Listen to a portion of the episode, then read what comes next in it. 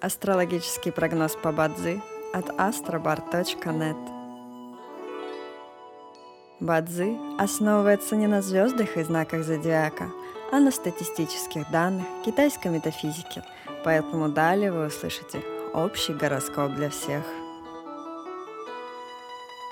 Доброе утро! Это Астробар подкасты с прогнозом на 12 января 2024 года – по китайскому календарю это день Ихай, что в переводе означает «день деревянной свиньи».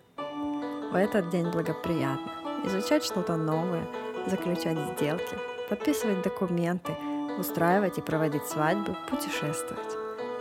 Однако сегодня не рекомендуется закладывать фундамент для построек и начинать ремонт. В каждом дне есть благоприятные часы, часы поддержки и успеха. Сегодня это периоды с нуля до часу ночи и с 15 до 17 часов.